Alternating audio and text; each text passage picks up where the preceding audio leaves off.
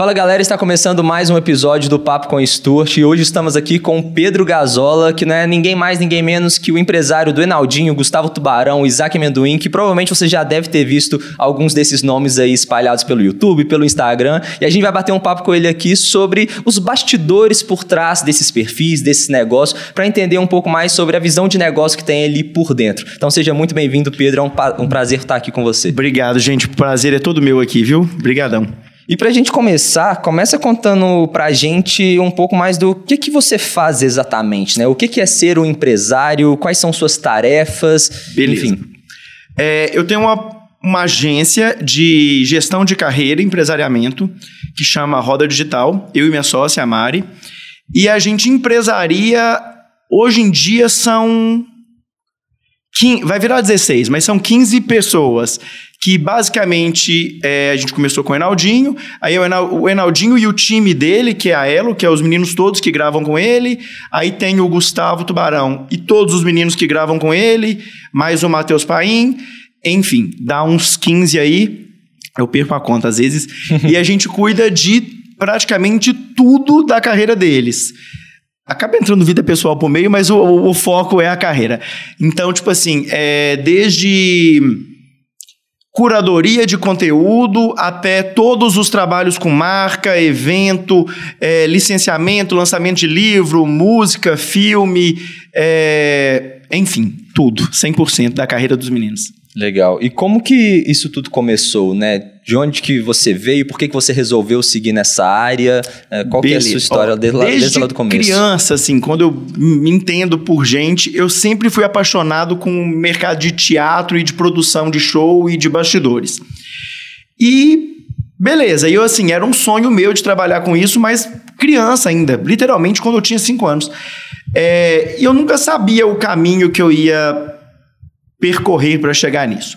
Aí, enfim, isso foi ficando perdido na minha cabeça. Eu sempre tive muita atração por esse mercado do entretenimento, ia com frequência como consumidor em show até que eu não gosto, porque eu gosto deste mercado.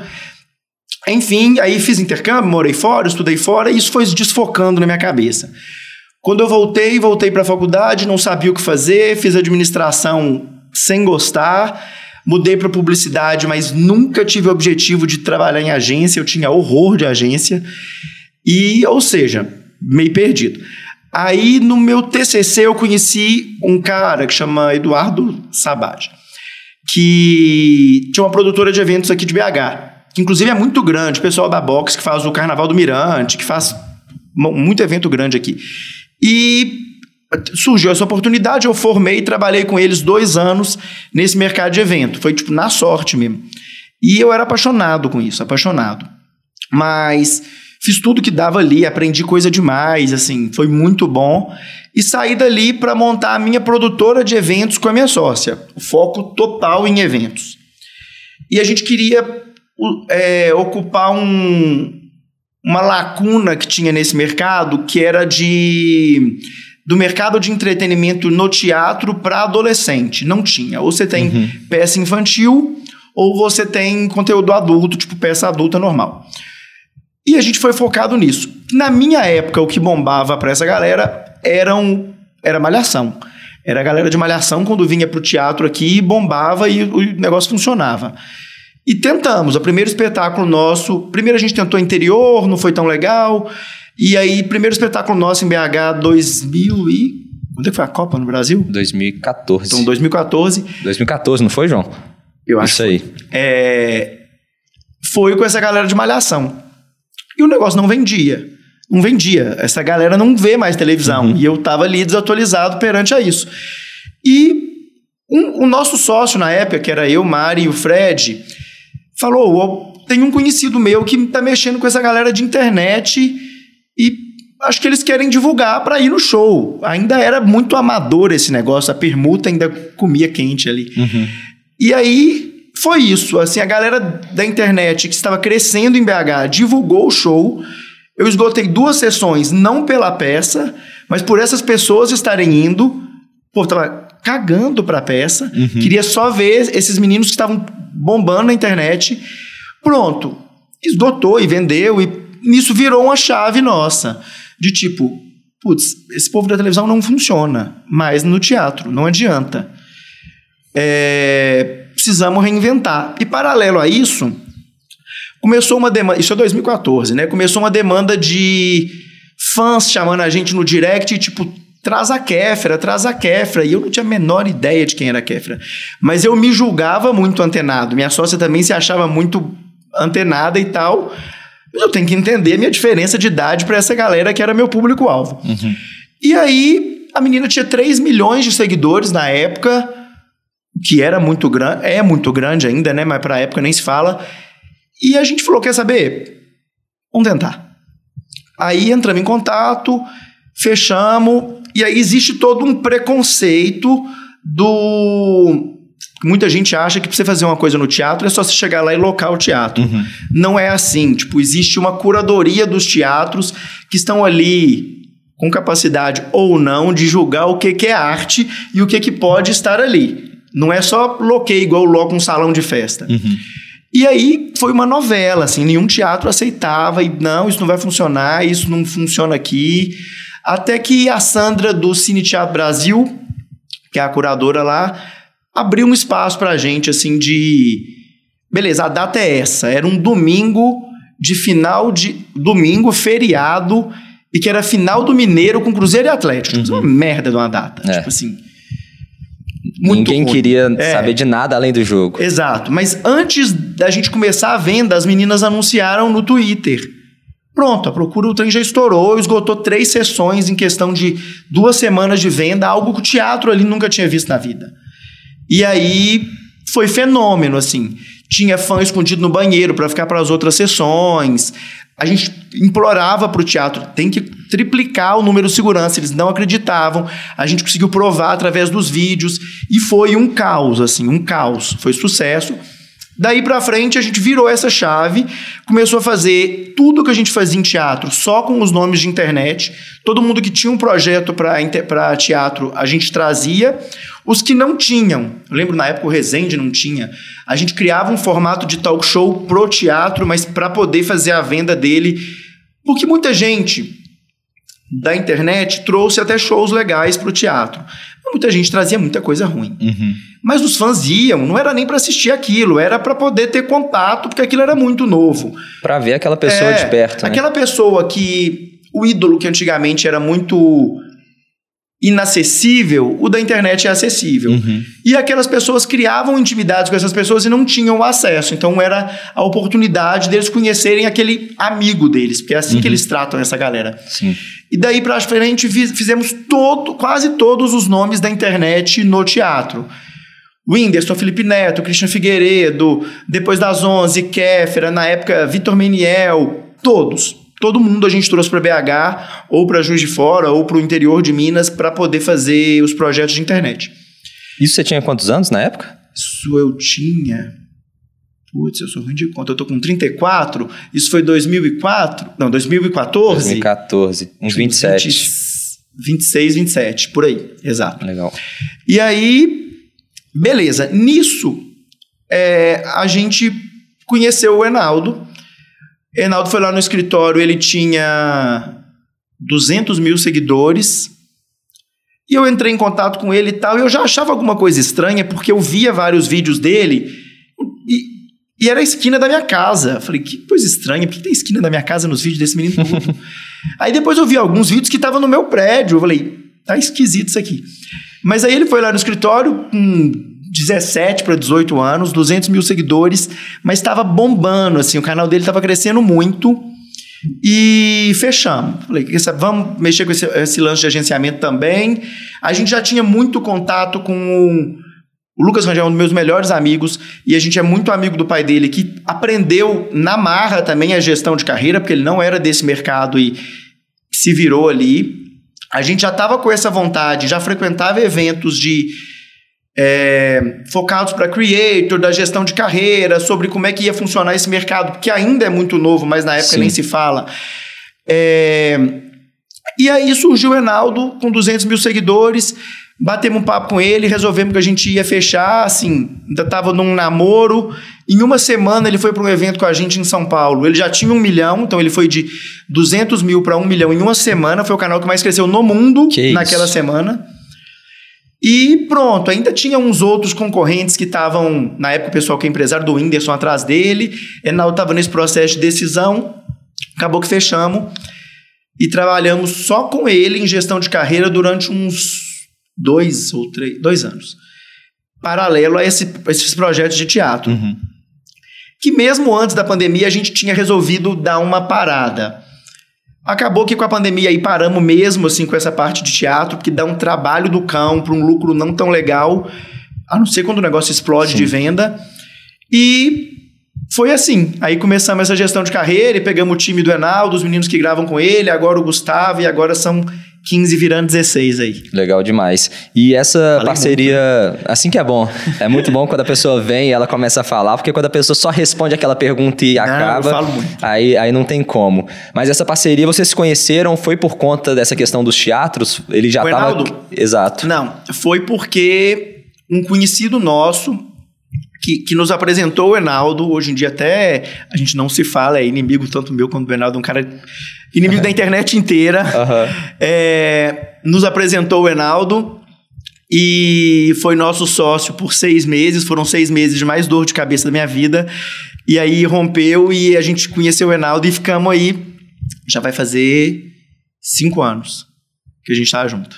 Legal. E como que funciona, assim, um pouco do, do negócio por trás disso tudo, né? Porque tem um canal, tem vários produtos, lançaram filme, música e É. tudo mais. Como que é esse negócio por trás, as fontes de receita? Então, é, ainda rendendo aí sobre o Enaldo, com ele foi tudo uma descoberta juntos. Era tudo muito novo para ele, era um menino recém-feito, 18 anos, e a gente também era muito novo nesse mercado de agenciamento. Por mais que a gente conhecesse o mercado inteiro, os criadores de conteúdo todos, tinham amizade com, com, com agências e tudo, mas foi muito novo. Foi uma experiência que a gente cresceu junto. Uhum. Isso é até muito legal, que a gente aprendeu muita coisa junto, a gente tem uma relação de muito amigo, assim, de, de trabalho e de muito amigo. Então foi tudo muito novo. Eu lembro que a mãe dele, quando surgiu o primeiro job no e-mail para eles, que foi Hot Wheels, que foi o primeiro job do Enaldo, ela ligou pra gente desesperada, tipo assim, pontos, vão assinar, porque não sei tocar isso aqui, o job todo em inglês, vocês assumem aí e já vão começar. E foi daí. Aí a gente pega aquilo, destrincha o briefing, é, precifica, é, essa parte de job toda. Tipo, se aquilo tem ou não tem a ver com o universo do canal dele. Naquele início, tudo muito mais confuso. Hoje a gente tem isso muito claro. Mas se aquilo tem ou não tem a ver com o público que ele atinge. No início, por exemplo, o Enaldo não tinha muito filtro, ele surgiu do nada, ele falava palavrão, ele falava bobagem, ele não entendia ainda para onde o conteúdo dele ia. A gente foi entender, na verdade, quando estreamos o projeto dele no teatro e ele viu que só tinha criança. Tipo assim, putz, eu falo palavrão, eu falo porra em todos os meus vídeos e falo. Não tem jeito. Uhum. Ele mesmo tem esse, esse bom senso e o filtro de. Hoje eu trabalho com a Disney, eu trabalho com a Hot Wheels, eu trabalho com a ReHap, ele trabalha com todas as grandes marcas infantis. E tô, ah, não cabe. Tipo, não cabe porque você tem uma responsabilidade hoje sobre 18 milhões de pessoas. E os pais delas, que são os consumidores dos produtos, a criança pode ser ali o, o, o elo de influência, mas o pai que compra o brinquedo. Exato.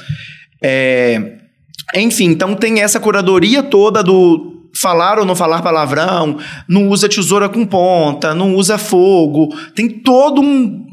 Tem pedagogo envolvido no, no processo do que, que ele pode e que ele não pode fazer. Hoje, é, então, a equipe do Enaldo de canal são, sei lá o que, sete que gravam com ele, mais seis na produção, mais editor, mais thumb, são uns 15, 20 pessoas envolvidas só no canal, com essa parte de curadoria, de produção, de conteúdo, de o que, que pode, o que, que não pode. É, é um tanto que ele está aí numa casa na Pampulha que são só banheiros são 27. A casa é absurda, a casa de gravação dele. Mas virou uma empresa e ele entendeu que aquilo é um trabalho, Uhum. não é só diversão. Antigamente ele demorava três dias para gravar um vídeo. Hoje a gente faz sete por dia. É tipo uma máquina de produção. Isso misturado com publi, com demanda de viagem de publi, viagem de demanda de entrevista. Aí a gente começou agora 2021, nós gravamos três filmes para o streaming, já com um projeto do ano que vem grava um para o cinema. Um desses ia para o cinema, mas acabou que as plataformas de streaming só querem comprar os três juntos, então vai ter que fazer o do cinema separado. Enaldo está com três livros lançados, dois entraram entre os mais vendidos do Brasil na Bienal. Aí tem linha de roupa, acabou de lançar esse ano para o Dia das Crianças o boneco dele, o boneco do Zap, que é o monstro do canal, mais dois jogos de tabuleiro com a estrela. Ano que vem lança linha de sandália, de periférico de computador. Enfim, é um. Que doideira. É, é literalmente uma empresa. É, não, não é à toa que hoje soltam três vídeos por, por Não, dia, solta né? três por dia. Soltam três por dia, estão gravando sete, porque vocês não gravam todo dia, é isso? Grava. Ou porque tá criando esse estoque de. grava geralmente grava terça, quarta e quinta. Aí a gente deixa a sexta para fazer publicidade. Isso muda de acordo com. Ah, tem viagem, tem programa da Eliana, tem passo ou repassa, tem coisas que a gente vai fazendo que acaba Uhum. não tem como mudar a data, e muda a data dos vídeos. E o Enaldo acho que deve estar mais ou menos dois ou três anos sem férias. Então, este ano ele resolveu, ok, vou tirar 15 dias. Para tirar 15 dias, são 15 vezes 3, 45 vídeos que eu preciso ter de frente. Uhum. Porque ele não falha de vídeo há três anos. É... Mais do que isso, né? Porque na hora que voltar tem que continuar Tem que tendo ter, estoque, exato, né? mais que isso. Só que esse ano foi isso o tempo inteiro. Porque a cada filme que a gente gravou, nós ficamos 10 dias fora. Então toda vez teve que fazer muita gaveta. Esse ano gravou quase que todo dia. Que isso, é muita É gravação. muita gravação. É- o problema é a ideia. A ideia é muito complicado. É. Eu passo por isso bastante, assim. Eu Uhum. solto dois vídeos por, por semana, mais um, um podcast semanal também. E pra pensar em tema de vídeo, Não. É uma loucura. É um caos, porque lá são três pro do Enaldo todo dia, dois normais e um shorts. Aí tem a Elo, que é o canal do grupo dele, que lança três por semana, se eu não me engano. Uhum. E todos os membros do canal do Enaldo, Também exceto a Luísa, que lança agora em janeiro dela, também tem o seu canal. Então, a conciliar essa agenda deles, o que, que eles gravam pra eles, o que, que eles gravam pra ela, o que, que eles gravam pro Enaldo, com viagem de público, com viagem de. É bem doido. É, imagino. É uma, é uma loucura. E a mesma coisa pro lado do Gustavo. Então é bem Uhum. complicado. Esse ano acho que eu quase não fiquei em Belo Horizonte, mas tá bom, não reclamar não. E voltando nessa questão das fontes de receita, né? Você falou de tudo isso, tem filme, brinquedo, isso e aquilo. Como que é essa relação com as marcas, né? É uma é um percentual sobre cada venda que recebe, é um valor fixo ali para ter aquela linha. Como Aham. funciona isso? Ó, a relação com marca, na- no quesito de job, ele é todo precificado e a gente não faz venda hum, gamificada. Então, tipo assim, inclusive tudo que vem da China vem com essa proposta. É impressionante. Tipo, sei lá, AliExpress, joguinho, que mais que vem da China? TikTok. Tudo que vem de job de lá vem com essa pegada e a gente não faz. Tipo assim, porque é o seguinte, eles estão fazendo a entrega deles. O papel deles como influenciador, como na, na parte de publicidade com, aquela, com aquilo ali, eles estão fazendo e eles precisam receber por aquilo. Eu não sou sócio dessa empresa para poder ganhar percentual daquilo. Então, a gente só vende o valor fechado dos meninos, é quase zero chance de fazer algo com percentual em cima da venda. Porque aquilo ali diz muito também, não só sobre a influência dos meninos, mas sobre o produto do cara. Se o negócio é ruim, não vai vender, mas eu fiz a minha entrega, então não tem sentido. Agora, com, a, com licenciamento, a gente tem uma sócia, que é quem cuida dessa parte de licenciamento. Sei lá, a teve que investir uma grana para poder fazer um manual de marca, para aquilo tudo ter um, uma linha. Então, ela é responsável por fazer todo esse elo com as marcas.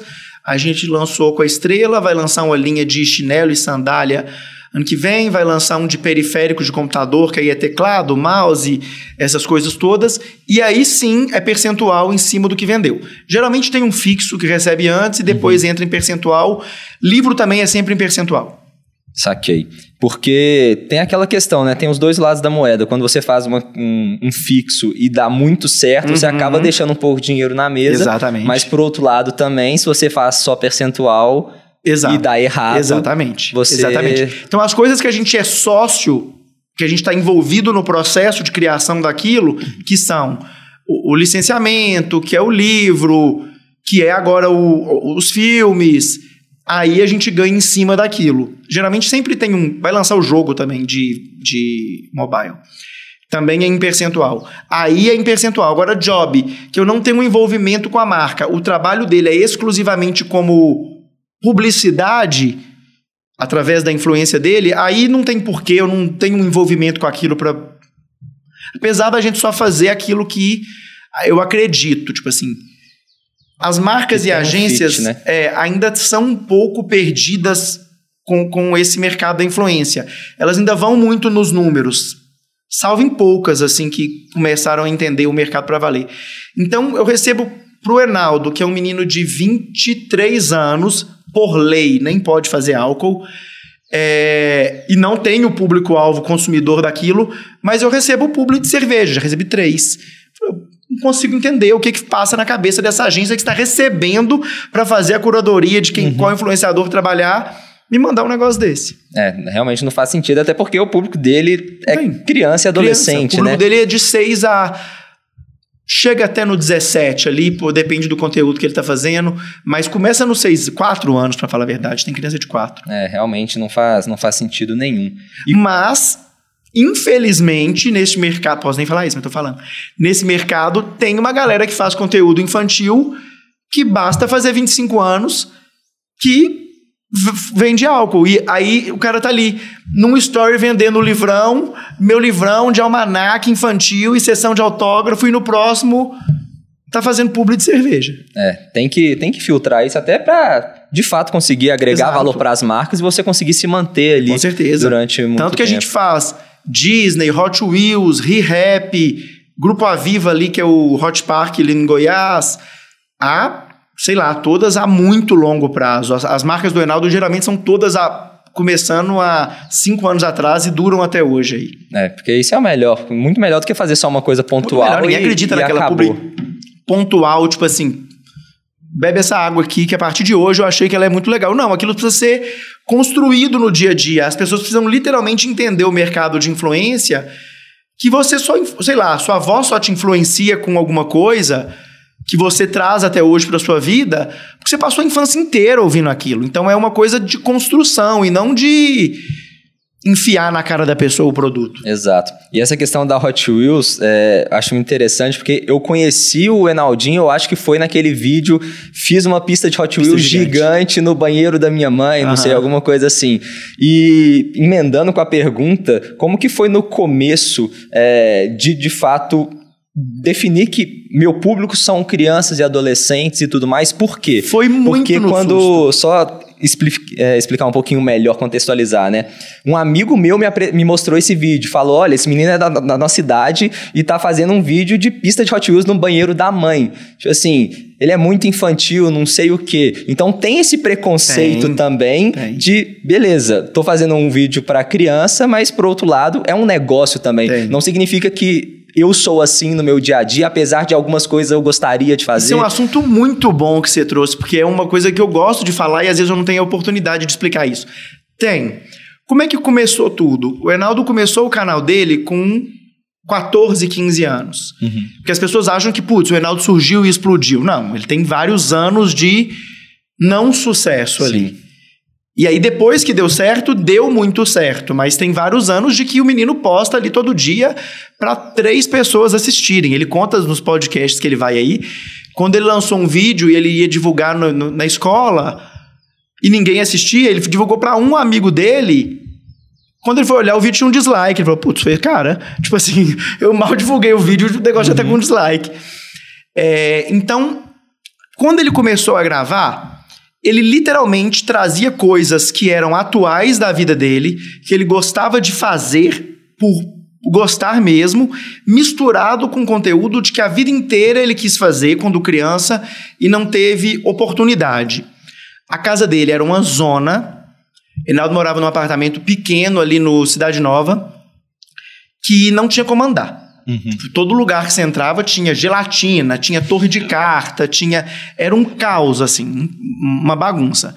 E aí aquilo naquele momento fazia parte da realidade dele. Ele se divertia entrando na banheira de slime, na banheira de gelatina, fazendo a Hot Wheels gigante e que ele se diverte até hoje, para falar a verdade. Uhum. É algo que ele gosta. Mas hoje ele tem 23 anos. Naturalmente, ele sabe que o público-alvo foi criança. A gente é criança. A gente descobriu isso na prática. E assim como e vários dos canais passaram por esta mesma coisa. Beleza, me tornei adulto, mas e meu conteúdo? Aí você tem uma opção. Ou você amadurece com o seu público, ou você para, o seu público vai passar por você e ter interesse em outras coisas e seguir sua vida, mas outros virão que é o caminho que a gente escolheu. Uhum. Então, por exemplo, sei lá, você pode escolher um caminho tipo Sandy Júnior, que é o que eram da minha idade, e eu cresci ouvindo porque eles foram amadurecendo a música, foi ficando adolescente de acordo com o público. Mas, sei lá, na minha época, a Xuxa não. Uhum. A Xuxa continuou fazendo conteúdo para criança, eu parei de ter interesse, mas outras vieram. Então, foi o caminho que a gente optou. É por na quê? vida. Teve algum motivo específico? Porque a gente acreditava que a gente conseguiria construir um branding em cima do mercado infantil muito maior. Uhum. E ele literalmente gosta de fazer o conteúdo que ele faz. Aí, é... Tá, me, per... me perdi. Aí, tem canais que optaram por crescer Sim. junto com o seu público, enfim. Nós não. Aí, o interesse que ele tinha naquilo não acabou, porém ele passa a ter uma vida adulta.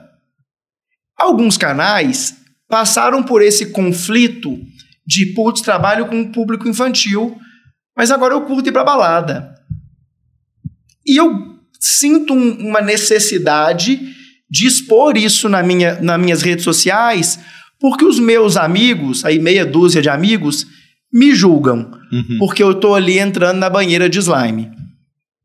Aí você tem que escolher um caminho. Ou você vai postar na balada bebendo, e perder parte do seu público ou ficar um pouco incoerente com uhum. o que você está uhum. vendendo, ou optar por beleza, isso eu posso viver, mas eu não preciso expor. Exato, não posta.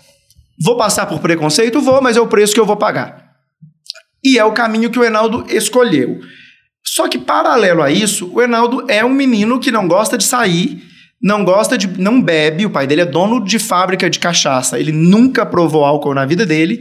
Igual eu. A diversão dele é. A diversão dele é ir pro boliche, fazer churrasco com os amigos dele. Ele tem uma vida adulta. Hoje ele gosta aí de gastar com carro, de gastar com viagem.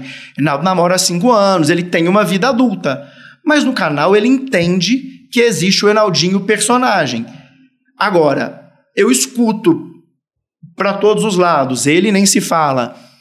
Que, putz, o conteúdo que você faz é ridículo. Mas é ridículo para quem? Exato. Porque para o cara que tá ali da idade dele, pode achar aquilo ridículo. Mas você não é o nosso alvo. Você não consome meu livro, você não consome meu filme, você não consome meu produto. E eu nem preciso de você aqui. Então, para a galera que a gente atinge, é um trabalho muito bem feito, com a curadoria, com um trabalho gigante. E parece que as pessoas só reconhecem quando aquilo é hum, do seu interesse. Sim, quando elas se identificam. Exato. Né? Por exemplo, eu vejo às vezes em página de fofoca, quando sai o Enaldinho, com alguma coisa que ele fez. Tem um monte de gente que fala assim: putz, mais um menino famoso que eu nunca vi na minha vida. E beleza, eu respeito e ela tá certa, porque ela de fato nunca viu aquilo. O problema para mim é ela menosprezar aquilo que ela não conhece. Exato. É, você está aí no mercado do canal de canal de finanças, eu com certeza não conheço todo mundo deste mercado. Mas não cabe a mim dizer se aquela pessoa é conhecida ou não é, é famosa ou não é. Isso aí cabe àquelas pessoas que estão ali na audiência dela. É um menino que só no canal tem 18 milhões. Ou seja, tem 18 milhões de pessoas no país que conhecem ele. Dentro do universo de qual a população do país que tem acesso à internet, isso é muito grande. Uhum. E paralelo a essas 18 milhões, tem as pessoas que conhecem ele do Instagram, ou tem pai, tem mãe, tem irmão que nem segue, enfim, é muita gente. Para aquelas pessoas que não conhecem e julgam aquilo ridículo, tá tudo bem. Você não é o meu alvo. Eu só acho meio errado, porque é o seguinte, eu não posso julgar um negócio que eu não conheço. Então as pessoas estão ali. É um menino famoso que eu nunca vi na minha vida. E a internet proporcionou isso. Porque antigamente todo mundo estava no SBT ou na Globo ou na Record e a gente era obrigado a conhecer, gostando ou não gostando. Uhum. É, mais uma vez, é, citando Sandy Júnior, o fenômeno Sandy Júnior, esse retorno depois de anos, vem disso. Eu particularmente gosto, mas muita gente teve que gostar. Aquilo era o único conteúdo infantil para criança ouvir. Então fez parte da sua infância. Tem gente que está ali pela nostalgia, mas que se tivessem opções como você tem hoje em dia, você não estaria ouvindo. Uhum. Então, hoje em dia, tem o público tá. O menino que se identifica como homossexual, ele tem o canal que fala para ele. A menina que quer falar de boneca, ela tem um canal que fala para ela a menina que tem um cabelo cacheado. Então hoje é nichado, é impossível todo mundo conhecer todo mundo. O que você não tem que fazer é menosprezar o trabalho do outro. Mas, voltando à pergunta sua, existe esse preconceito da galera achar, tipo, que ele, na vida real, é aquele menino do canal.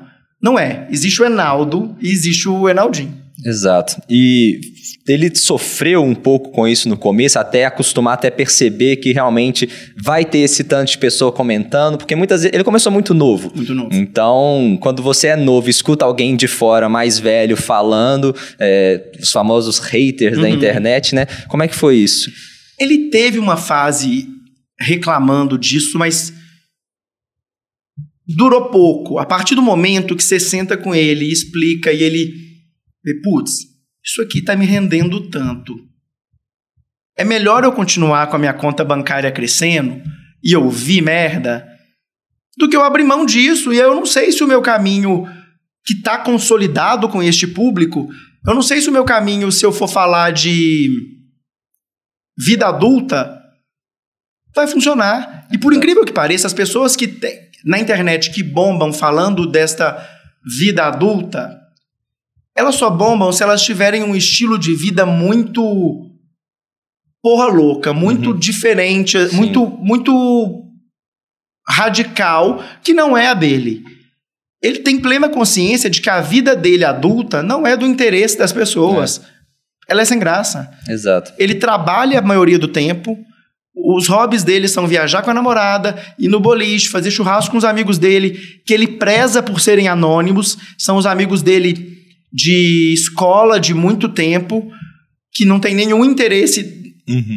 Ali ele é o Enaldo, são uns momentos que ele consegue ser ele sem as pessoas terem interesse, sem abordagem de fã, sem nada disso. Então, ele conseguiu ter essa, esse discernimento dos, do personagem muito uhum. bem feito. Legal. E como que é, assim, trabalhar com o público infantil na questão de... É, tanto de marcas, o que, que pode fazer, o que, que não pode. Você até comentou uma coisa que eu nunca tinha pensado, né?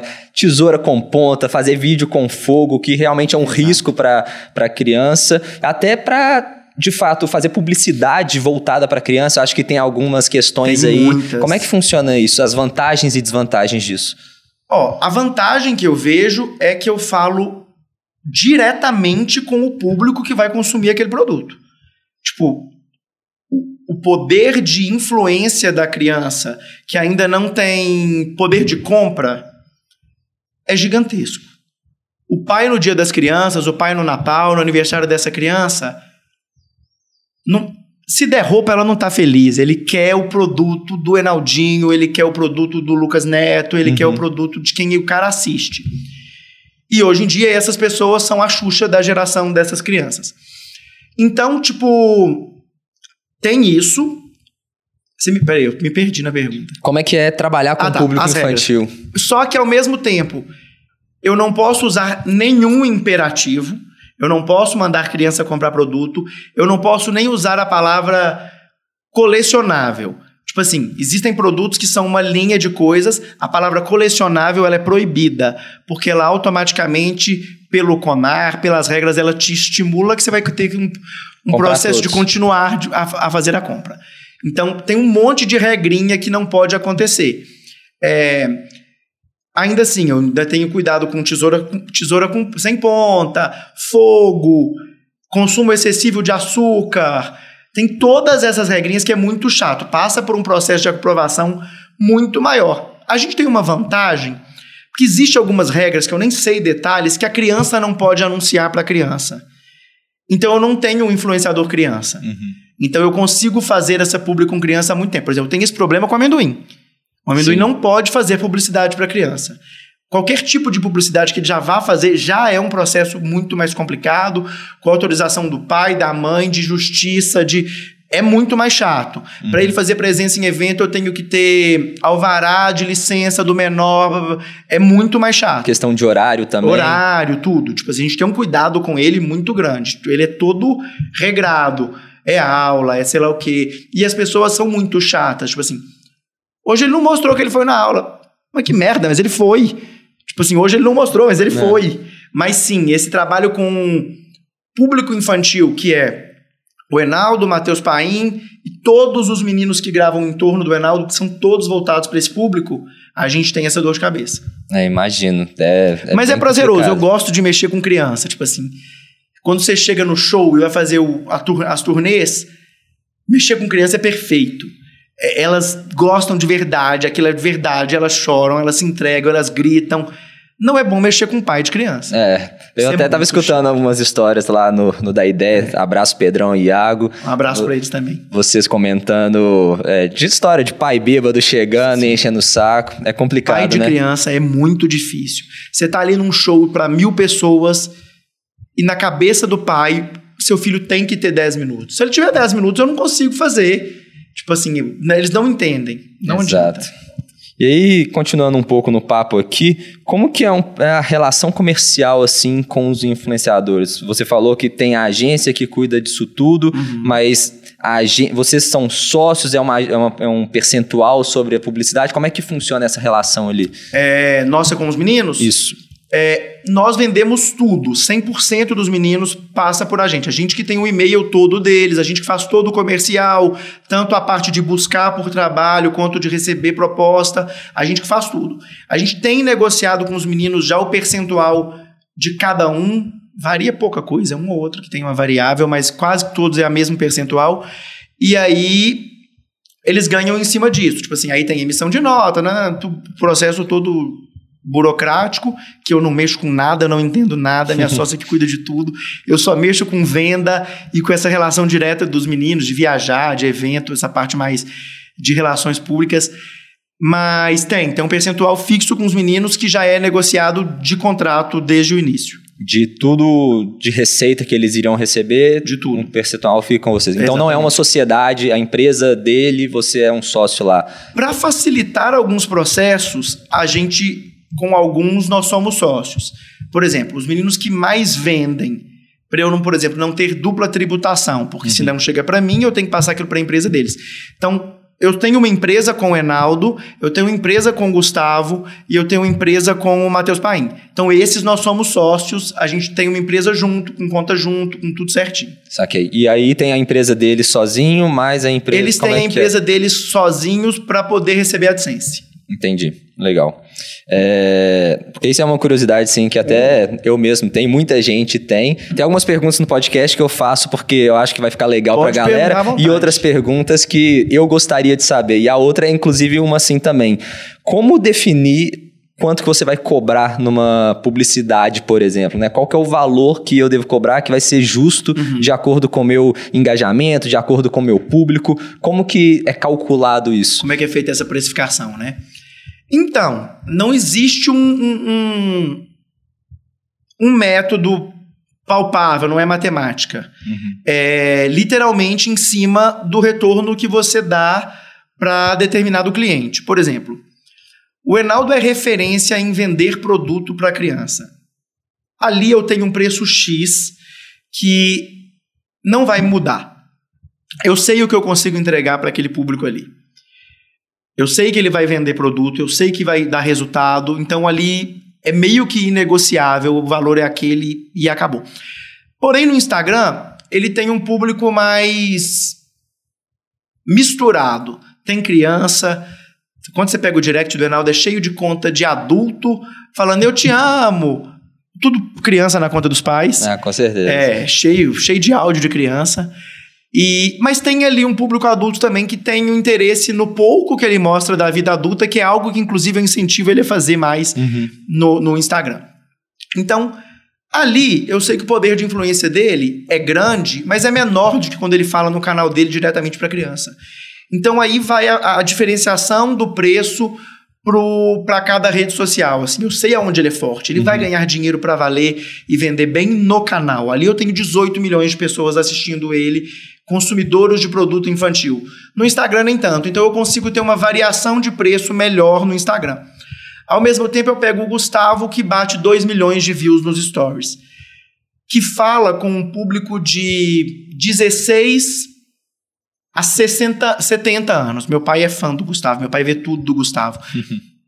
Então, o poder de influência dele no Instagram é absurdo. É absurdo. Eu sei o retorno que ele dá com marca. Meu trabalho com os meninos vem muito de. A gente começa cobrando um valor que a gente julga ser justo, comparado aos outros valores do mercado. Eu tenho essa pesquisa de outros nomes. E a, a partir do momento que a gente vê que aquilo está funcionando, a gente vai remanejando esses valores. Então, sei lá, o Gustavo, eu comecei a trabalhar com ele, ele tinha 600 mil seguidores, se eu não me engano, em outubro Cresceu do ano passado. rápido. Gustavo está com 5,4 ou 5,5 agora, 5 milhões em 5 um ano. milhões. Então, não consigo cobrar a mesma coisa que eu cobrava quando ele estava ali antes. Então, vai junto com o crescimento deles mesmo. Entendi. Então é tudo com base no. Vocês começaram com um valor específico e na medida que as marcas vão dando esse retorno de quanto que está convertendo e tudo mais, vai ajustando. É óbvio que existem negociações que são favoráveis para a marca, mas que vai me agregar valor. Então eu lembro o primeiro contrato do Enaldinho com a Disney foi muito abaixo do nosso valor de mercado, Uhum. muito. Mas eu, mas eu para trabalhar para criança, ter a Disney comigo pesa muito. Então a gente fez e era muita entrega. Reinaldo teve que fazer a campanha de Carros 3. É, foi a primeira foi de Carros 3. Tendo Premiere em Los Angeles, tendo muita entrega de viagem, é ação em São Paulo, entrega nas redes dele, mas que valia fazer. Uhum. Então você vê muita marca grande que geralmente são as que menos pagam tanto até elas te conhecerem para valer. Hoje a gente continua fazendo Disney, mas eles pagam o que está dentro do orçamento e é uma rela- relação muito legal. Naturalmente, com parceiros de longo prazo, eu tenho valores que são mais especiais para aquela galera que está comigo desde o início, acreditando no- nos meninos. Então, com marcas gigantescas assim, dá para ter uma variação, porque eu sei que aquilo ali vai ser a longo prazo. É, com certeza. Até porque é a Disney, né? É. Todo mundo sabe a Disney, tanto pra ter a negociação com outras marcas também. Olha, Claro. eu sou parceiro da Tipo Disney. assim, ah, será que o menino fala bem pra criança? Fala, porque a Disney acreditou. É. A Hot Wheels acreditou. Então, sei lá, eu que sou a marca muito menor, não preciso nem fazer tanta curadoria desse menino, porque eu sei que ele tá nos padrões Disney de, de qualidade. É, exato. E pro próprio pai também, que na hora que que vê são lá. muito exigentes. A gente tem que regravar o vídeo um milhão de vezes, porque apareceu o pé do Enaldo no vídeo. A Disney foi uma escola pra gente, pra poder continuar a fazer um trabalho com qualidade, porque apareceu o pé, não pode aparecer pé. O porquê, não sei. Não podia. Regravou o vídeo que apareceu o pé.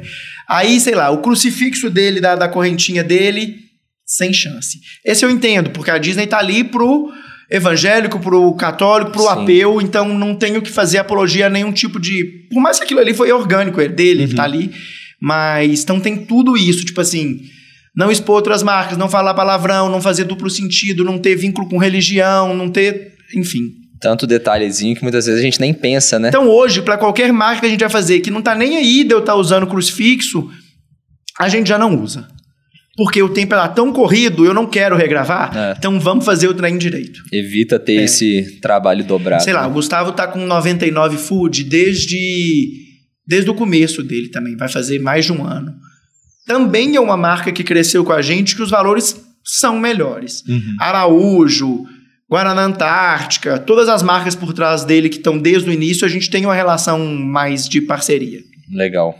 E Quais são as características, alguns pontos-chave, assim, que são fundamentais para o crescimento exponencial de, de um perfil, assim, é, nas redes sociais, igual eles tiveram e tudo mais? E não apenas crescer tanto, mas, de fato, se manter lá em cima. Porque o Enaldinho cresceu muito e ele continua durante Exato. muito tempo, né? O que, que são as características, aqueles, aqueles pontos em comum que eles têm que você acha que... Eu vejo alguns... Por incrível que pareça, tá falando disso essa semana. Alguns canais que cresceram de uma. O Enaldo também cresceu muito rápido. Sei lá, foi de 200 para 1 milhão muito rápido. Depois, até os 3 milhões também foi muito rápido. E depois se manteve. Uhum. Eu vejo exemplos de pessoas que são assim. Sei lá, o Enaldo é assim. O Lucas Rangel é assim. São pessoas que se mantêm há muitos anos. Christian Figueiredo se reinventou e com o podcast agora, com a pegada família, amadureceu com o público, mas se mantém. Uhum. É, para mim, o truque é você ter verdade com aquele conteúdo. Então, quando eu te falo que o Enaldo grava um conteúdo que é focado para o público infantil, mas ele gosta de fazer. Ele não acorda todos os dias detestando e fazer aquilo. É claro que tem dias melhores, dias piores, é claro que ele entendeu que é trabalho, mas ele gosta de fazer.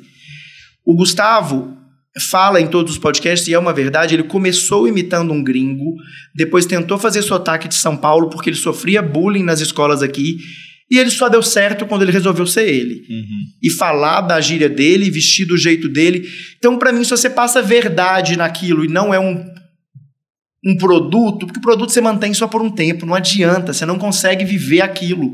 Então, se para alguns canais que focam no público infantil gravar aquilo era de fato uma mentira, então de fato o cara não ia conseguir sustentar aquilo. Legal. Não ia. Então, o mais importante é ter aquela verdade. Para mim é verdade, conteúdo. é ser de verdade. Ser, é óbvio que não é que você tem que expor tudo da sua vida o tempo inteiro, mas o que você expor tem que ser de verdade. Não dá pra você criar um personagem porque aquilo é insustentável, não tem jeito. A gente já viu vários aí desmontando. É, com certeza. E tem muito caso disso, né? Hum. Tem, tem muito caso que dá para fazer uma lista gigante. Ruim.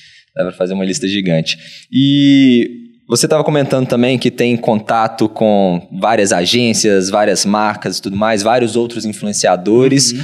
Quão importante é o networking nesse meio, né? Tanto para crescimento de audiência quanto para fechar boas parcerias com a marca. É, porque muitas vezes as pessoas estão começando, ah, mas eu não conheço ninguém, não sei o que, será que dá para crescer? Quão importante você acha que isso é?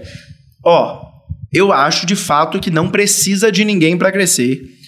É, eu tenho dois exemplos disso. Tipo assim, o Enaldo cresceu literalmente sozinho. Eu lembro que quando ele já estava grande, ele já tinha lá seus 3 milhões de seguidores, e ele não tinha amizades nesse mercado.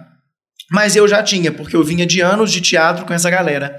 E eu fiz alguns elos para ele, tanto que ele foi gravar com o Rangel, ele foi gravar com o Christian Figueiredo, literalmente com as pessoas que são muito amigas minhas.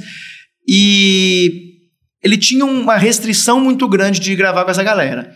Ele começava o tempo inteiro de eu não quero estourar e as pessoas acharem que foi por causa disso. Uhum. Eu preciso estourar pelo meu conteúdo. Eu não tenho problema com essas pessoas, eu gosto delas, eu quero gravar com elas, mas eu não quero dar a elas o, o motivo do meu sucesso. Uhum. Eu não quero ficar preso a esse rótulo o resto da minha vida. E tem pessoas que, que são presas a esses rótulos de alguma forma, ou levam anos para desvincular. Então eles tinham muito isso. Depois disso, Reinaldo grava com todo mundo. Depois que ele estourou, ele grava com todo mundo. Ele é um menino que abre portas para muita gente, ele criou muita gente, uhum. deu voz para muita gente. E com o Gustavo a mesma coisa. Ele cresceu sozinho, sendo muito fã do Jacques Vanier, que é um agroboy de Goiânia. Hoje ele passou o Jax, ele tem uma gratidão gigante pelo Jax, são amigos pessoais, não tem esse lance de quem é maior, quem é menor, eles uhum. são amigos independente de qualquer coisa e é de verdade a relação deles. Mas ele também quis estabelecer sozinho antes de começar a fazer essas parcerias com todo mundo. Depois passa a ser interessante. Uhum. Para mim, por exemplo, é muito interessante porque com os que eu sou amigo, eu discuto valor, eu discuto nossa, essa marca é muito ruim de trabalhar, não dá. É contrato, você conseguiu liberar aquilo no seu, eu consegui, entendeu? Uhum. A gente tem essa parceria de empresas mesmo. Hoje eu tenho mais com os empresários dessas pessoas, com eles nem lidam tanto diretamente com isso, mas neste ponto é muito bom. E nesse ponto de collab acaba sendo legal, mas sempre com pessoas que você tem a ver. Tem muita gente aí que, sei lá, tem até esses memes que a galera cria de tipo assim. Não, a pessoa saiu do BBB, o outro já tá esperando ele na porta para poder gravar alguma coisa. Você nem conhece aquela pessoa, você uhum. nem sabe se existe um vínculo. Aquela collab é, é, é sem, sem sal, não funciona, não Sim. tem elo. É, aquela questão da verdade de novo, né? De novo, de não fato, funciona. falar. Isso que você falou é muito interessante, porque eu tenho amigos também nesse meio de, de finanças que de vez em quando chegam algumas parcerias pra gente, fazer vídeo patrocinado e tudo mais, e as agências mandam praticamente o mesmo valor para todo mundo. Uhum. E a gente tem tamanhos diferentes, engajamentos diferentes. Exato. E aí, na hora que recebe essa proposta, sempre mando. Você recebeu ela também e tal? Quanto que eles estão te oferecendo? Exato. E na hora que eu vejo que o canal da pessoa, sei lá, um canal duas vezes menor do que o meu, o cara ofereceu o mesmo valor. Não dá para fazer. Não dá para fazer. Eu vou falar, oh, o valor é esse aqui, ou então a gente Exatamente, conversa. Pra... Vocês recebem muita coisa desses negócios tipo de binomo? Que eu recebo isso o dia inteiro. O dia inteiro. É, assim. E tem... olha que eu nem lido com canal de finanças. O dia inteiro esse negócio de, de, de, Que eu nem entendo direito. Desse negócio de investimento, de sei lá o quê. O dia, com canais que não tem nada a ver. É, tem muita. Chega muito e-mail de questão de criptomoeda, é. opção binárias, tudo, que a maioria, assim, não vou generalizar, mas tem muito golpe que a gente recebe tem. no e-mail também. Eu recebo tá esses golpes e aposta esportiva. O dia inteiro é. eu recebo aposta esportiva. É complicado. E para criança não tem nem como, Nada né? A ver. Nada a ver. Mas de instituição financeira, a gente recebe demais também. Banco, corretora, é, praticamente todo dia vai Banco, chegando alguma coisa. Banco a gente até já fez muita coisa. Reinaldo já fez com o Itaú, Gustavo faz com o PAN. A gente faz até muita coisa com o banco, mas com esses outros aí eu fujo, eu não consigo nem responder esses e-mails. É, não dá não. Tem muito e-mail que, que não dá para responder. E voltando a essa questão que você tinha comentado também de que o Enaldinho fez muita gente, aquela galera começou no canal deles também. Como que esses meninos entraram ali no canal? Eles já tinham algum canal antes e, de fato, como que é essa relação? Isso é até engraçado, porque é o seguinte, Reinaldo começou a gravar com dois amigos.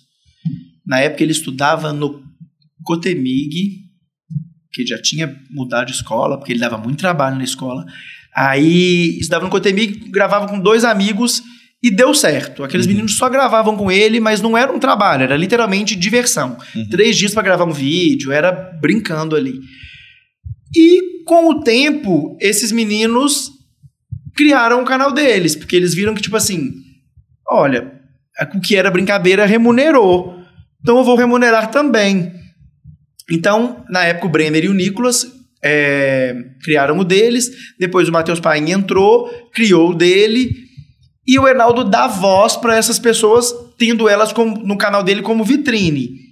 Naturalmente, vai crescer quem mais produz, quem o público mais se identifica, quem faz conteúdo de qualidade sei lá, o Paim é um menino que eu assisto ele desde quando ele tinha mil inscritos.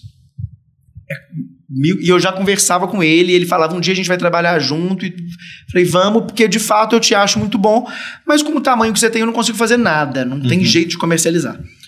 Por coincidência, ele tinha esses amigos em comuns com o Enaldo e começou a gravar com o Enaldo. E ele é muito bom, ele é muito criativo, ele é sensacional com edição, com tudo. Hoje ele está com 7 mil, 8 milhões, 7 ou 8 milhões, uhum. eu tô até perdido, porque o público gosta dele, não adianta. Não tinha mais como, por questão de tempo dele gravar com o Arnaldo, porque o canal dele se tornou um canal gigante. Uhum. Hoje ele não grava, são amigos, mas não grava mais junto. E é um canal independente, tipo assim, conseguiu funcionar graças à proporção que o Enaldo deu e graças ao talento que ele tem. Porque não adianta você ser vitrine para um monte de gente se aquela galera não produz conteúdo individual, com personalidade, porque ninguém quer continuar vendo a réplica do canal do Ronaldo. Ali eles vêm lá. Uhum. Então você tem que fazer aquilo seu ser como uma, um spin-off do canal Sim. do Enaldo, porém com o seu jeito. Legal. E seguindo aqui. O Gustavo a mesma coisa, né? O Gustavo criou muitos nomes. Uhum. É, tá aí. O amendoim, que por si só funciona, mas que quando estão juntos funciona muito mais. E tem todos os outros nomes do casting do Gustavo, que naturalmente os que mais produzem são os que mais crescem, os que mais vendem publi. E ainda tem a Jade, que é do canal do Enaldo, que agora é namorada do Gustavo, então ela tá nos, no meio dos dois uhum. públicos. Uhum. É, é Aí junta tudo, vira junta aquela. Tudo. Legal. E eu até ia perguntar uma coisa que esqueci emendando isso. Ah, essa questão de gravar com outras pessoas, você acha que isso traz mais engajamento de alguma forma? Isso tem esses pontos positivos de, às vezes, beleza, são públicos que têm grande parte em comum, tem aquela interseção, mas também tem aquele público que é só de um, só do outro, e na hora que grava junto, aumenta esse. Você fala influência. de collabs com pessoas aleatórias? A mesma coisa, igual o Grupo Elo ou tá. os vídeos do canal do Enaldinho. O, o Grupo Elo acaba sendo pessoas que alguns, né? Os, os, os primeiros. Uhum. Pessoas que o Enaldo lançou. Então, naturalmente, elas já, já eram conhecidas deste público e só desmembraram e continuam assistindo todos os outros. Este ano, em janeiro, a gente trouxe uma nova roupagem. A gente colocou a namorada do Enaldo, colocou a Jade e colocou a Luísa. Então é a Aninha, Jade e Luísa, e colocou o Gui, que é o irmão do Enaldo. Que são pessoas que trouxeram uma coisa mais jovem para o canal. O canal delas não, não conversa tanto com o do Enaldo como dos meninos que já vinham dali uhum. antes. Então acaba tendo um público que às vezes é só delas mesmo. Sei lá, o canal da Jade hoje está crescendo, está indo bem, e ela fala de maquiagem, ela fala de moda, ela conta ali do relacionamento dela com o Gustavo, e os dois aparecem juntos ali. E isso não tem nada a ver com o canal do Enaldo.